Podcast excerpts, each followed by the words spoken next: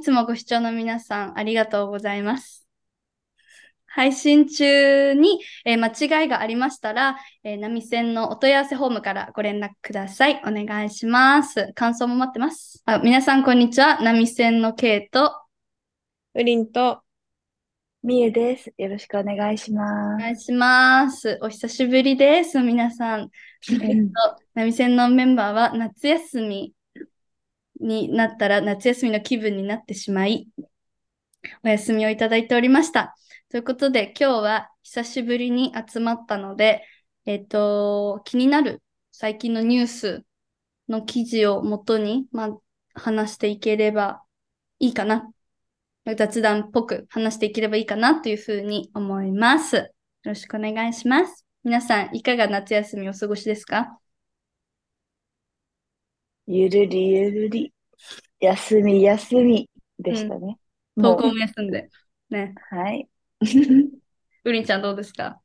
いや、私はもう人生最大級に遊びまくって、うん。もう貧血が激しすぎて、やばいです。そうだね。もうだ誰も投稿する気持ちじゃなかったって。うん。私も遊んでます。はい。ということで、やっていきます。誰から行く？ひーちゃんから、行く？私、怒り、怒り発信からで大丈夫？怒り発信から。はい。じゃあ、私から最近の気になってるニュースでいきます。えっと、昨日の記事、9月11日の記事なんだけど、NHK ウェブの記事で、えっと、どうすそのタイトルが同性カップル扶養手当めぐる裁判、えークォーテーションマークで規定に含まれず裁札幌地裁っていうので、これどういう事件、裁判だったかっていうと、異性同士の事実婚のカップルには支給されるその扶養手当、の国から、えっと、道、北海道自体から出るお金みたいなものが同性である、同性カップルであることを理由に認められなかったのは、法の下の平等を定めた憲法に違反するとして、北海道の元職員が、その北海道に対してその賠償を求めたっていう裁判の判決で、札幌地方裁判所が道などの規定では事実婚に同性間同性間の関係は含まれないなどとして訴えをし退けたっていうニュースなんだけど、あのなんかこの札幌市に住む、訴えた人、札幌市に住む北海道の元職員、佐々木薫さんっていう人なんだけど、その人は、えっと、多分パートナーの人と、その公的に認められている札幌市のパートナーシップ宣言制度っていうものを利用してて、で、同性のパートナーと一緒に暮らしてるんだけど、その5年前に扶養手当の支給などを申請して、見たら同性同士であるからっていう理由で認められなかったっていうことをきっかけに訴えてるのね。で、なんかす、これの判決とかを読んでて、なんか、いろいろ思うことあるんだけど、まず最初に思ったのが、なんかもう今年のプライドマンスにちょうど起きてた、その LGBT 理解増進法、もうほんと鍵括弧付きの理解増進法みたいな感じだけど、ああいうのが、もし、なんだろう、あれがもし完璧な法律、なんかその LGBTQ の人権を守る、守ろうっていう姿勢を、が見れる、なんか法律だったんなら、なんかもっと多分国だけじゃなくて市町市町村全体、日本全体がなんかこう勢いづいていろんな制度をもっとよく、より良くしましょうっていう風に本当は多分いなるはずだったのに、あの LGBT 理解増進法っていう法律があまりにも不完全で、というよりもなんかこうバックラッシュの要素が強いし、なんかこうトランスジェンダーにはものすごく排除的な法律だったからこそ、なんかこう、なんだろうな、こういう結果になってるんじゃないかなっていうのをすごい、なんか感じとして思ってて、なんか5年前にこの裁判が始まって、5年前こういう結果が出てたら、あ、そういうことが5年前に起きてたんだっていうふうに私も思ってたと思うんだけど、それはもちろんひどいこととして。だけどなんか今年になって、なんかああいう流れもあったのに、なんかこんなことが認められないっていうのがすごい結構衝撃というか、まだそのレベルなのかっていうのが一つ。で、もう一つが、この記事にも書いてあるんだけど、早稲田の棚村正幸教授っていう人がいて、その人がインタビューに答えてて、まあなんかこの裁判結果が国内や国際社会の流れに反する判断だったっていうことを言った後に、その全国的には同性間のパートナーにも扶養手当を支給する自治体が増えているということで、どこに住んでいるかやどこで働いているかで格差が生じるということは適当ではない。同性カップルの法的な権利や地位を認めるよう国が早急に検討するべきだっていうふうに指摘したって言ってて、なんかまさにその通りだなって思うんだよね。なんか今それこそ婚姻の平等を求める、すべての婚姻の平等を求める裁判、 Marriage For All がやってるあの裁判って、大阪は合憲が出たけど、他は違憲が出てて、なんか本当に、どの裁判かによって結果が違ってきて、なんか、その一律の基準がないっていうことで、なんかそもそも訴えをすること自体がものすごくそのお金も必要だし、パワーも必要なことなわけじゃん。なんかそれができる人が認められるかどうかわかんないけど、なんかなんだろうな、異性カップルだったら当たり前のように全部認められてるものを、同性カップルはどこに住んでるかとか、どういう企業で働いてるかとか、あとは裁判をしたかどうかとかで、結果が変わってくるって、本当にありえない話だなって思たからこそ、やっぱりその国が一律に制度を作らないと、こういうことが起きちゃってるだなっていうのすごい思ったし、なんか私これ札幌市にめっちゃ言いたいのが、なんか、え、何のためのパートナーシップ宣言なのってめっちゃ思うわけ。なんか結局それって、なんだろう、ダイバーシティとか、あの D&I とか、なんだろう、なんかそういうふうに、なんだろうな、そういう時代だからとか、そういう流れだからっていう、その世間体とかすごい本当表だおなんていうの、建前のためだけにやってるんじゃないのって思っちゃうんだよね、これ見ると、やっぱり。で、そういう市町村、市町村、パートナーシップあの制度を入れてる市町村も多いし、県で入れてるところも多いけど、なんか、建前、制度って建前のためにあるわけじゃない。自分たちの市町村とか県がどれだけ素晴らしいかっていうことを訴えるためのものじゃなくて、あの、ふと普通に人が使うためにあるものなわけじゃない。で、人が使えてないのに、なんかパートナーシップ宣言制度があるっていうのは、んなんかそれどうなん？みたいな。ちょ、これた、今私が喋ってることが事実に基づいてるかわかんないんだけど、私記事をベースに喋ってるから、今北海道の制度がどうなってるかわかんないんだけど、まあ、北海、札幌だけに限らず、うん、なんかその、よく聞くじゃん、パートナーシップ制度が始まりますみたいな。なんか、内実伴ってないと本当に意味ないんだなってことがすごい分かって、まあいろんなことに日々切れてるけど、そうだね、直近の爆切れがこれだったから、はい、今日はシェアしました。すいません、長くなって。どうですか、二人は？どう思います？いや、なんかびっくりしたのと、その、パートナーシップ制度があることで、逆になんていうの、なんか、こう認めてるように見せて、で、その、当事者からしても、その、認められてるからこういう権利もあるだろうっていうなんかにわかな希望を抱かせた上で、あ、やっぱり違います？みたいなのって、なんか、シンプルにただもうパートナーシップ制度も何もなくて私たちは差別的な都道府県ですみたいな風に言う方がまだ良心的なんじゃないかって思っちゃうぐらい。より傷つくよね。うん。結局なんかその異性のパートナーシップとは違うもので大切にされ、よりされないものなんですっていうことを言ってるも同然じゃん、これって。恐ろしいですよね。はい、ウリンチはどう思いますか？さっき、あの、ケイちゃんも言ってたけど、その、形だけ、その表面だけ整えた感っていうのがめっちゃするよね。やっぱ、その SDGs ダイバーシティっていうので、一応パートナーシップやってみたけど、なんか、その内情とか、その現実を見てないっていうか、その制度だけ作って、中は大して整えませんでしたっていうのがめっちゃわかるし、なんか、形骸化してる感じもちょっとある。本当になんか、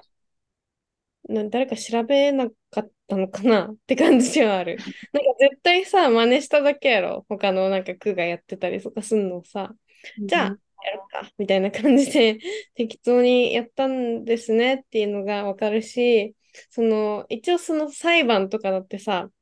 行政側なわけじゃん。行政側での意見がさ、中で統一されてないっていうのも問題かなと思ってて、その、一応パートナーシップを認めるっていうんだったら、その他もさ、こう、行政として意見を一致させるべきであるところをさ、変なところで、いや、いや、扶養はダメですとかさ、うん。いやいや、みたいな。うん。もっとこう、一貫性が欲しい。本当だよ。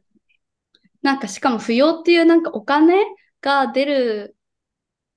ところってさ、超重要なわけじゃん。本当生きる死ぬのさ、話じゃん。生活なんだからさ、なんかそこで、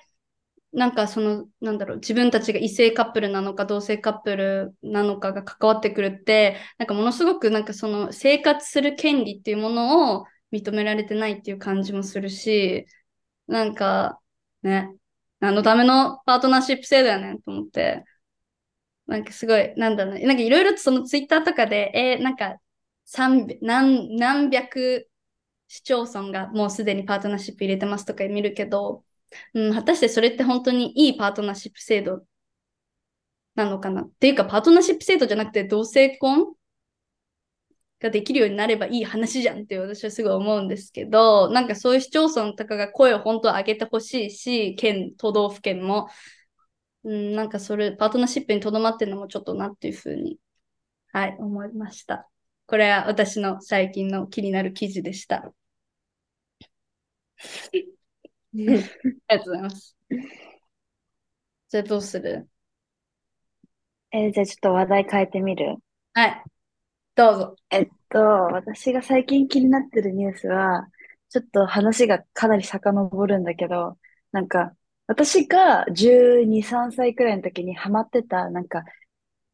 家族、ファミリー系ブログ YouTuber みたいな家族がいて、で、その人たちは、あの、モルモン教なのね。で、モルモン教っていうのはなんかキリスト教からちょっとし、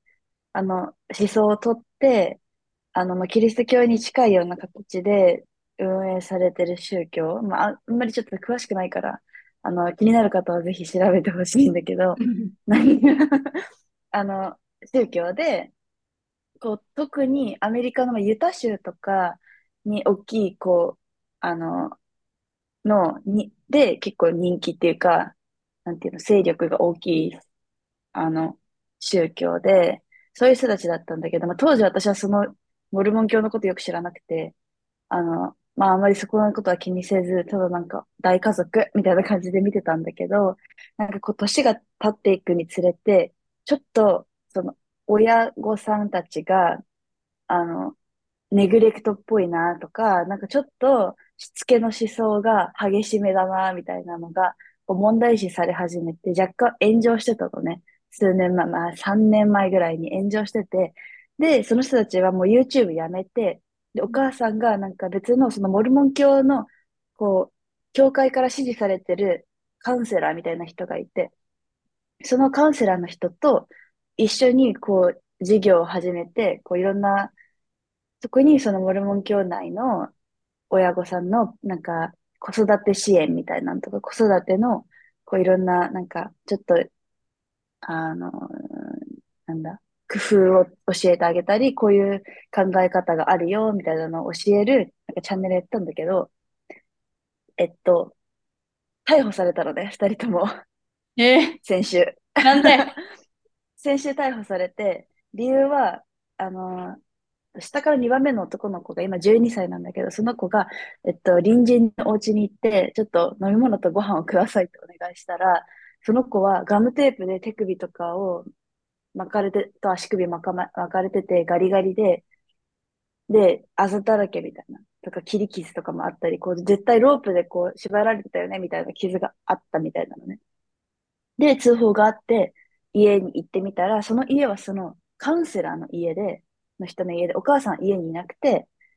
で、お父さんとは別居中で、みたいな感じで、結局、子供が4人見つかって、そのうち2人は、結構病院に1回行かないといけなくて、入院しないといけないくらい、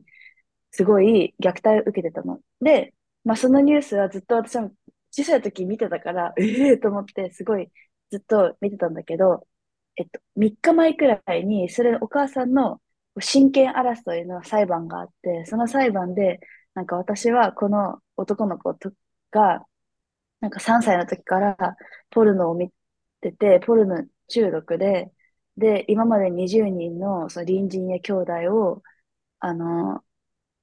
なんだ、せ、に性的暴力を加えてるから、この子供が。うん。だから、他の人と接触してはいけないんだ。っていう言い分だったのね。親権争いの裁判で。え、その、性的暴行を続けるから、暴、暴力暴力を振るってたってこと？から暴力を振るったり、あの、チェーンで、こう、Damn. あの、動けないようにしてたり、してたんだ、みたいな。で、その子供が、あの、あの、通報したとき、子供、隣人が子供が来て通報したときに、その子供はなんか自分のせいだみたいなこと言ってるみたいな、あの、音声も出てて、でもさ、絶対にさ、自分のせいで12歳の子がこう縛られるようなことがあるわけないじゃん。絶対それが、それだけで、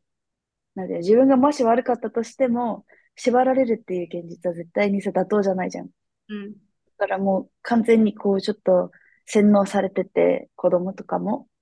で、その、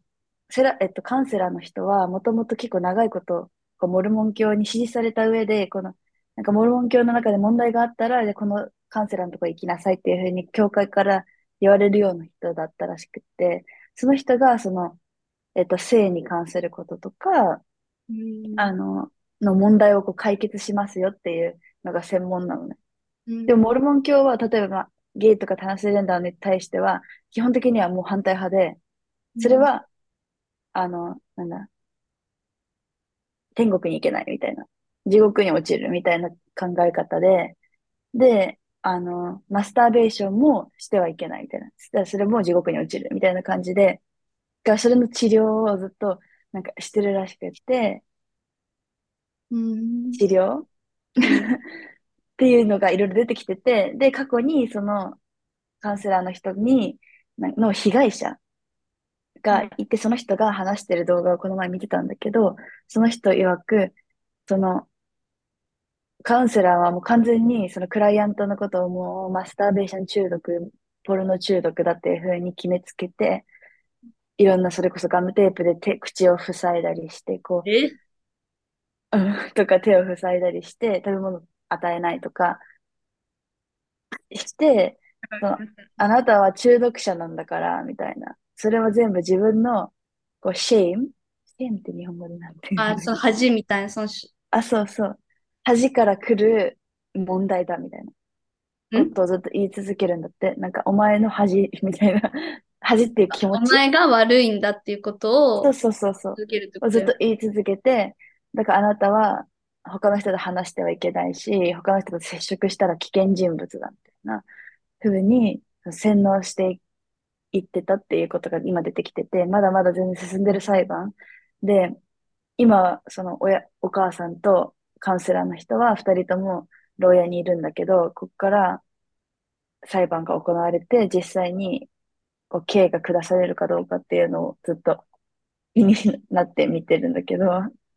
で、その親権の裁判の結果がまだ出てないってこと？それはまだまだ、今まだ聞き取りの段階で、うんここから誰、この子供たちはど、誰の元に行くのかみたいな。お父さんは逮捕されてないから、お父さんのとこ行くのか、でもお父さんは黙認してて、してたんじゃないかって世論は言ってるし、だったら同じような状況になっちゃうから別のとこに行った方がいいんじゃないかとか。でも、その親権のその聞き取りの時に、お母さんがそういうふうに、その男の子に対して、あの、その性的暴力の加害者だっていうことを言ったから、裁判所は、とりあえずその子は一旦他の子供と接触しないところで隔離しますっていうふうに言ったので、でもこれが事実かわかんないし、その他の被害者によると、そういうことを他の子供に対しても言ってるから、これは嘘だっていう人もいるし、それを信じて、その子を隔離するのって結局もっとその子の精神的ダメージにつながるけど、これが事実だったらどうなんだみたいなニュースです。すんごい、もう、てんこ盛り事件。そうなの。今、大変話題に。へえ。え、あの、八つ子の YouTuber じゃないよね。それまた別惜しい。惜しい。あ、じゃあえ、六違ったかな？なんか TikTok で見た気がする。出回ってるかも。え、なんか、え、でも、すごい、それ、なんか、何が事実かどうかわかんないけど、なんか、例えばじゃあ、本当に性的暴力をその子がしてたとしてもさ、そのカウンセラーが何かの判断を下すべきじゃないよね。うん。だよね。警察に通報しても、その事件、何かしらの事件、そうが起きたんだったら、警察に通報して、その子は法によって裁かれて、で、うんマイナーだとしても、まあ、いろんな処置が、あ、てか、その処罰が下るわけじゃん。なんか、うん、そうなんだよね。だから自分が逮捕されて初めて言うっていうのもおかしいし、それって親としてだけじゃなくて、この、この社会に生きる一人の人間としてさ、例えば性的加害者だったとしたら、それを報告しないのは無責任だし、逆にそれが嘘だったらもうより、なんだ、うん、ね、バイオレンス。やっぱりそれってさ、宗教とすごい関連のあるさ、事件なわけじゃない。ただのなんかし、なんだろう。ただのっていうか、うーん。え、モルモン教だからこそ起きえてるもん事件だと思う？そう思う、そう思う。完全に、その、結構、モルモン教だった人たちがいっぱい、その、これについてコメント出したりしてて、この purity culture っていう、なんだろう、この純白でないといけない文化みたいなのが、あの、あるのね。うん低層観念。うんはいちょっと待って、正しいワードかわかんないけど、低層観念正しいと思う。純血主義みたいな感じ。低層観念、低層観念。女性がだけど、特に。低層観念。それが、その男女両方にある純血。宗教な、だから、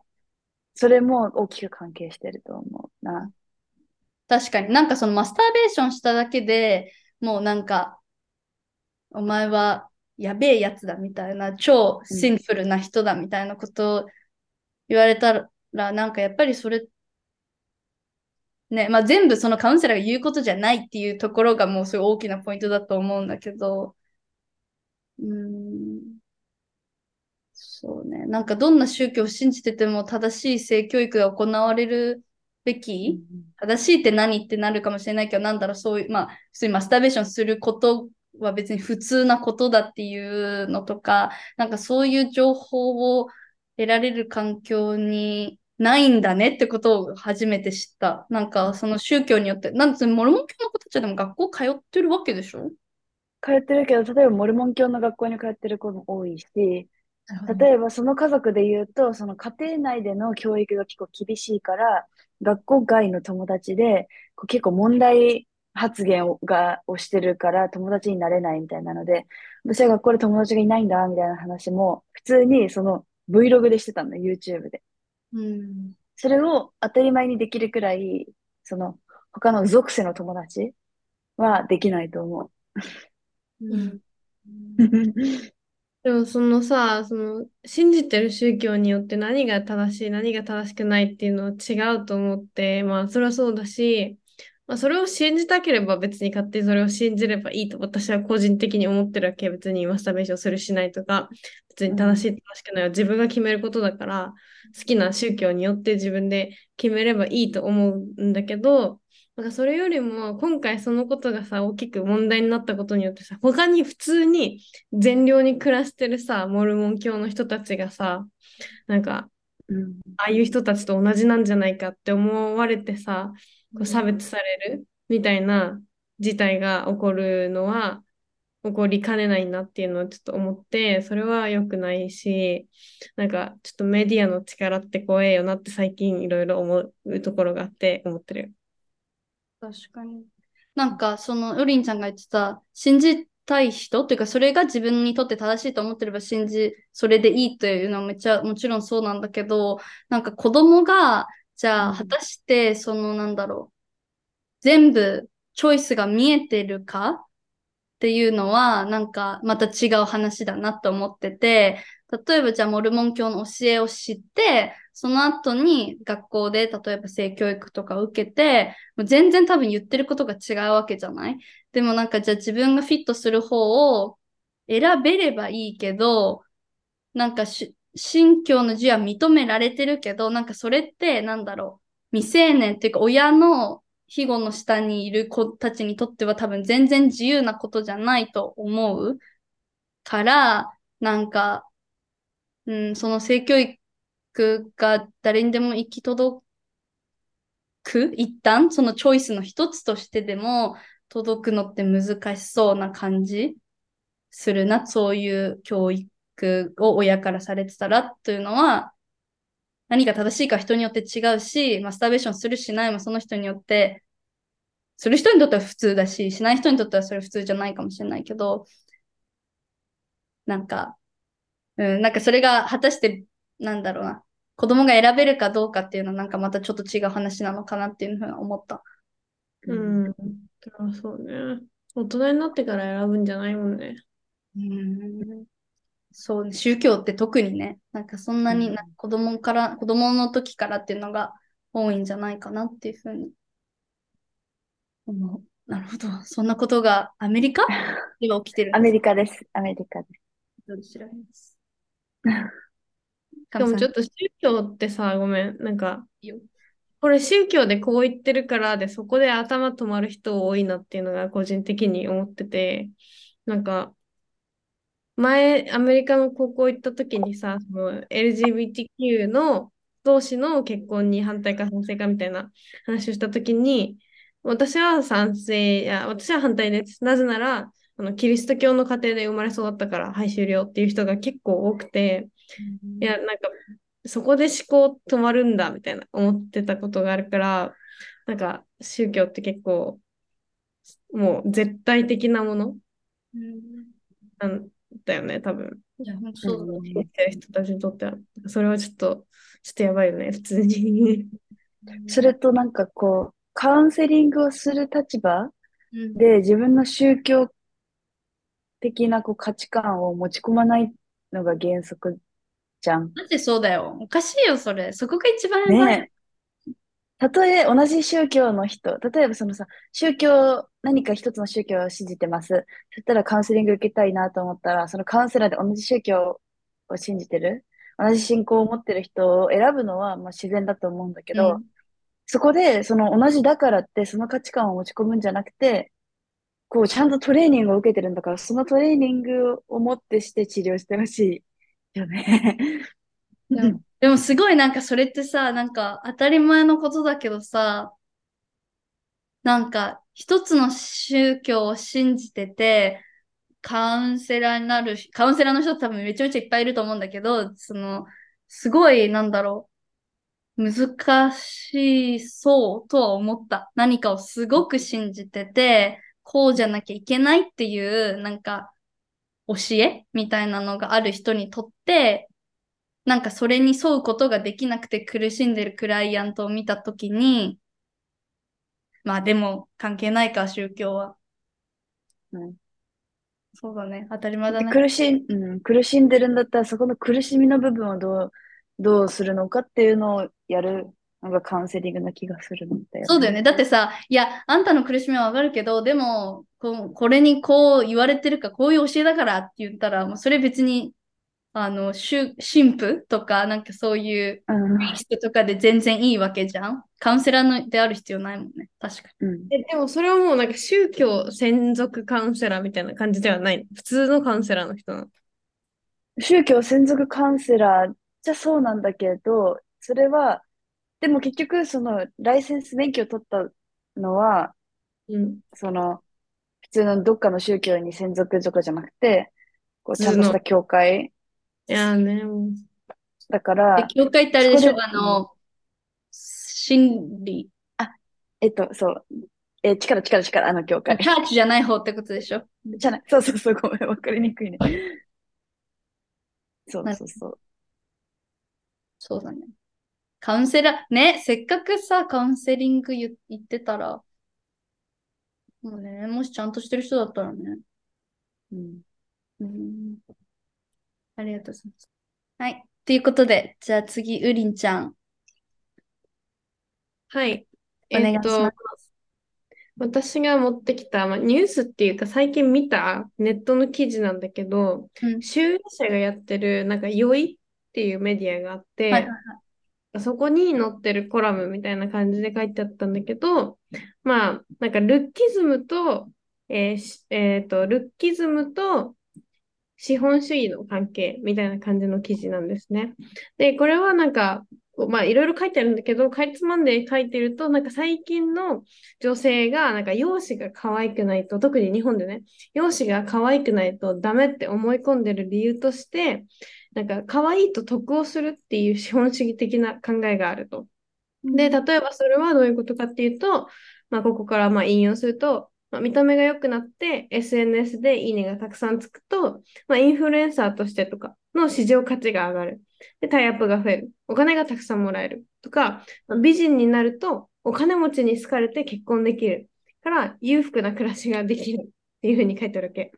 で、なんか、そこで特になんか女性は仕事を真面目にしても、最近給料が上がらないし、生活が楽にならない。だから、可愛いと思われるこう容姿になって、裕福な人に養ってほしいっていう発想が生まれてるんだって書いてあるわけ。でも私はそれを見て、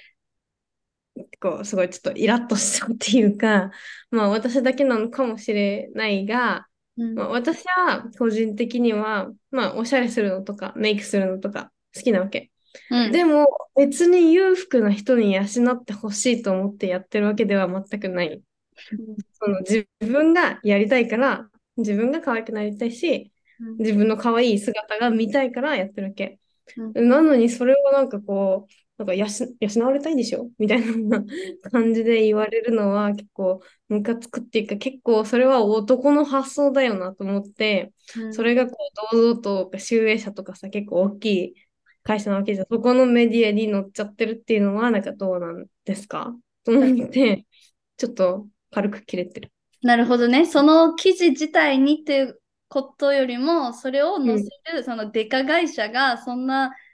ことを載せて、てか、なんかしかもそんなさ、そんなの聞いたことあることばっかじゃん、そんなの。で、それに対してその批判的な視線をさ、投げかけるわけでもなく、うん、そのまま載せて、イズムと資本主義がつながってるなんて話、ごめんだけど、ずっとしてるみんなみたいな、うんっていうことだよね。そうそう。で、まあ、それもそうだし、まあ、全部つながってますよね、みたいな。なんか、それ以外のさ、ことも書かれ、か書いてほしい、どうせなら。なんか、別に自分のためにおしゃれをする人ももちろんいるけど、うんでも、みたいな、こういう、そういうふうな言い方だったらまだ許せるかもしれないが、なんか、全員そうだ、みたいな感じがするので、ちょっと、ムカついたっていうのがあります。なるほど。もうめっちゃさ、でもルッキズムと資本主義ってさ、めっちゃさ、でもポテンシャル的には高いじゃん。そのもっといろんなさ、いいさ、思考が凝らせたじゃん。うん。ルッキズムの根深さとかとかさ、それこそ自分のためにって思ってるけど、それも実はルッキズムのこうベースがあるからこそ、なんかそう思って、その思考すらもこうちょっとさ、コントロールされてるうん。じゃん。だからそういうところとかさ、いろいろさ、できたよ。のに、残私なんかその、なんか多分そのさ、ルッキズムって多分若さみたいなもの、エイジズムともすごい深く関わりのある話なわけじゃん。なんかそのうん養ってもらいたいみたいなのって、その、なんだろう、若さと多分みすごい切っても切れないと思うんだよね。そう思う。特になんだろう、若い女性ほどお金がないっていうののもあると思うし、なんか、うん。なんかそ、そうだね。そう、そういうとこにも視点当てれるっていうか、当ててるものもすでにあるし、なんかそのドラマとかでもすでにあるし、なんうんか、そんなことまだ書いてるん？みたいな。ねえ。まあでもいろいろ記事を見てると、そのなんか、まあ、全体的にこうそのルッキズムが激しすぎることによるこのメンタルヘルスへの影響とか、なんかこの人がカリフォルニアに住んでるらしくて、なんかアメリカではなんか可愛いとかモテっていう概念はあんまりないのに日本だけだみたいな、こういう記事ではあったりするので、なんか、まあちょっといろいろ、いろんな面で。え、どうですか？ニューヨークはどうですか？どう思いますか？え、モテですか？い。や、あの、なんていうのか、かわ、え、なんだっけ？かわいいは可愛いとか、なんか日本だけ？か弱いから守ってあげたい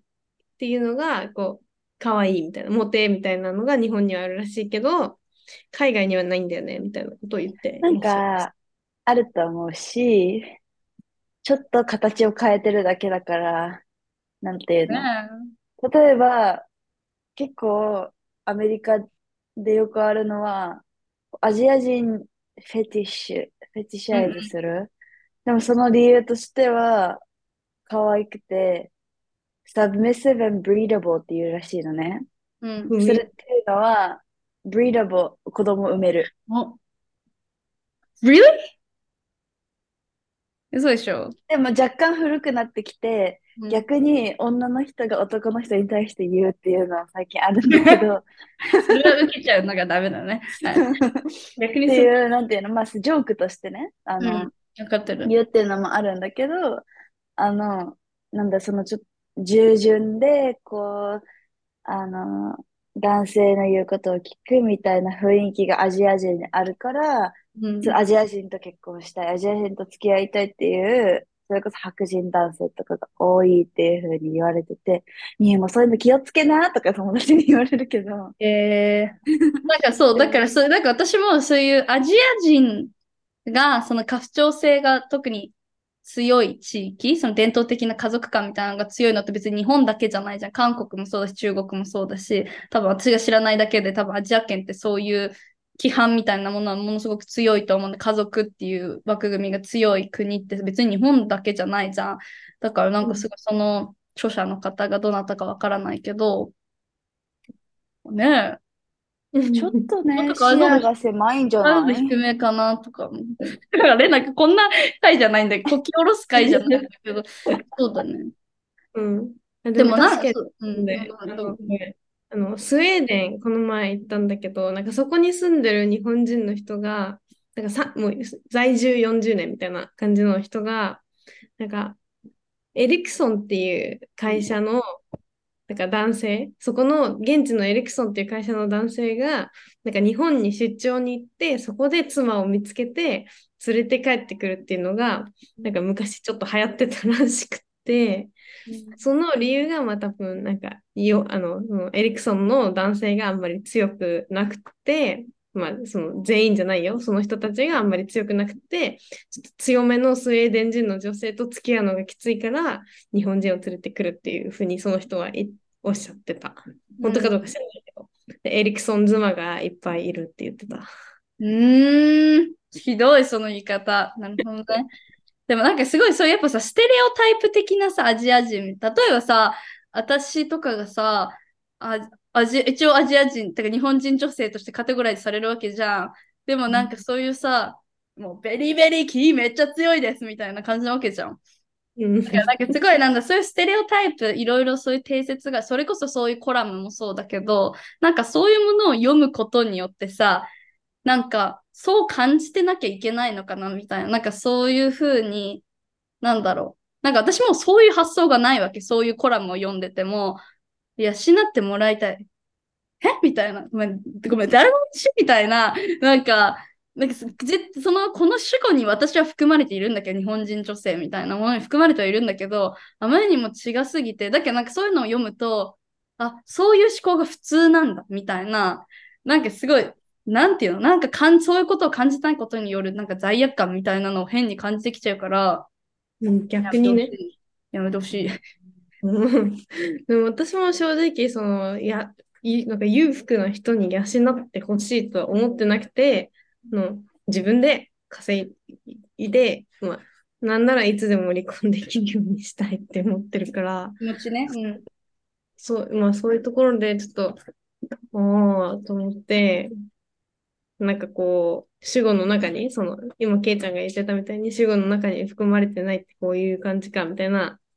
ころ、ちょっと思いました。宝くじは当てたい。そそれはある そう、でもなんかそう、それこそなんか養われたい。なんかさ、なんかそういう記事にさ、養われるっていうことは、つまり何を対価として与えることなのかとかさ、そういうことまで書いてほしいよね。もうちょっと、もうちょっと、もうちょっと深みが欲しかった。文字数制限があったのかな。来出者の方いらっしゃいましたけど、はい。あの、うん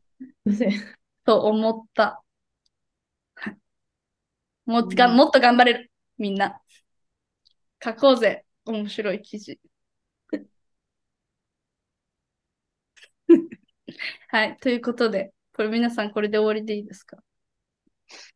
?OK。じゃあ、久しぶりのナミセの収録はこんな感じでした。3人で気になる最近のニュースだったり、事件だったり、コラムを扱ってみました。皆さんの最近の気になるものがありましたら、ぜひぜひ、えーお問い合わせフォームから送っていただけると嬉しいです。えー夏休みが終わり次第、えっと、前のように投稿をまた再開しようと思うので、もう少々お待ちください。はい。ということで、今週の波線はここまでです。お相手は波線の K と、ウリンと、みゆでした。ありがとうございました。ありがとうございました。